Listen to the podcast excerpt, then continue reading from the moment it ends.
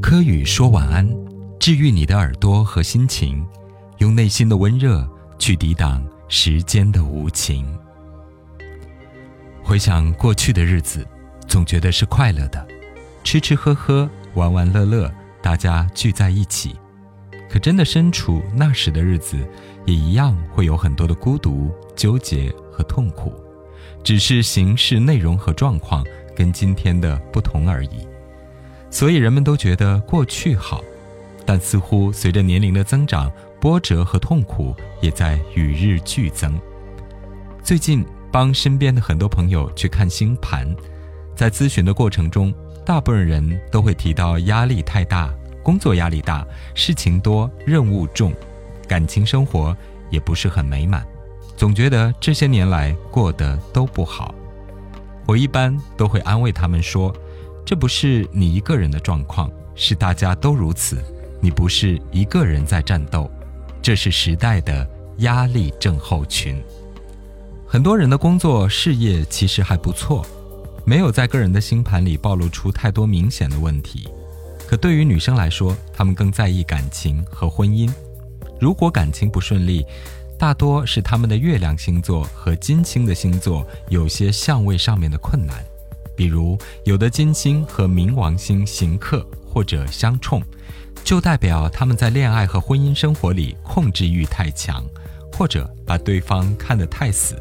也喜欢在爱情里钻牛角尖儿，想得太多太深，总是去用力的挖掘二人关系中有的没的的障碍，或者疑心很重，脾气也不够好。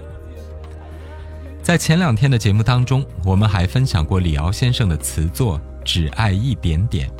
李敖先生解决了爱情的困苦，就是不要爱得太满太多，把对方抓得太死。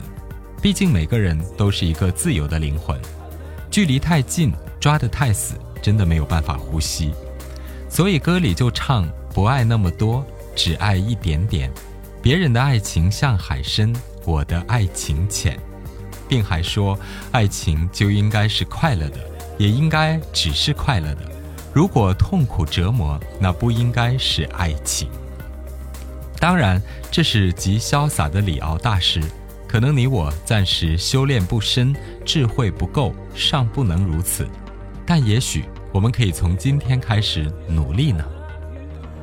另外，在占星的过程中，还有发现罹患抑郁症的朋友。周日的时候，他告诉我，上次咨商之后有好一些。就是尽量让所有的事情、情绪变得简单，但还是每次呼吸都觉得很困难。抑郁症确实会在我们的身体上有很多的表现，比如呼吸不畅、情志郁结、行动无力等等等等。我发现这位朋友他的土星和冥王星坐落在个人星盘的第一宫，第一宫呢就代表我们的上升星座。是我们生下来呼吸的第一口气，跟宇宙融合的能量，而且它有群星落在第一宫的问题。土星是代表了我们生命中压力的一面，它带来很多的磨难、考验和规则，对我们产生很多的挫折和训练。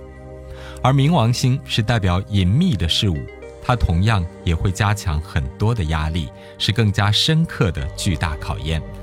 我们可能要花费很大的力气，才能克服这个障碍，也才能重生并发生良性的转化。土星和冥王星就是我们此生要面对的重大课题，是宇宙生命对我们的考验。有土星和冥王星落在第一宫的朋友，他们的脾气也会很暴躁、很易怒，对待生活的议题太严肃了。也使得身边的人不敢亲近他们，使得他们的挫败感会更深。其实，占星的机制、个人星盘的解析和治愈，就是要确认我们在生活、工作、事业、恋爱、婚姻等领域的表层信息，以及深藏在潜意识里面你自己都发现不了的问题、情绪和机制。我们通过对星盘的分析和解读，让我们对自身存在的和谐与障碍有一个清晰的把握，也就是确定信息，从而让我们对自我生命的运行产生一种自觉，接下来是在占星师的帮助下，去有针对性的解决问题，并主动的去做规避性的训练或接纳应用型的训练，最后使得我们的好机制与坏机制达成一个相对流畅的调和。我们的生命意识其实跟身体一样，也跟中医的智慧一样，就是通则不痛，生命的有机体也才能充满能量。你才可以不断的进步，获得你想要的一切快乐、成功或者金钱。没错，这个也一样是说起来简单，做起来困难，因为它需要我们的智慧跟我们的实践同步进行，所以是没有什么轻松的人生的，也并不是算命可以算出来的。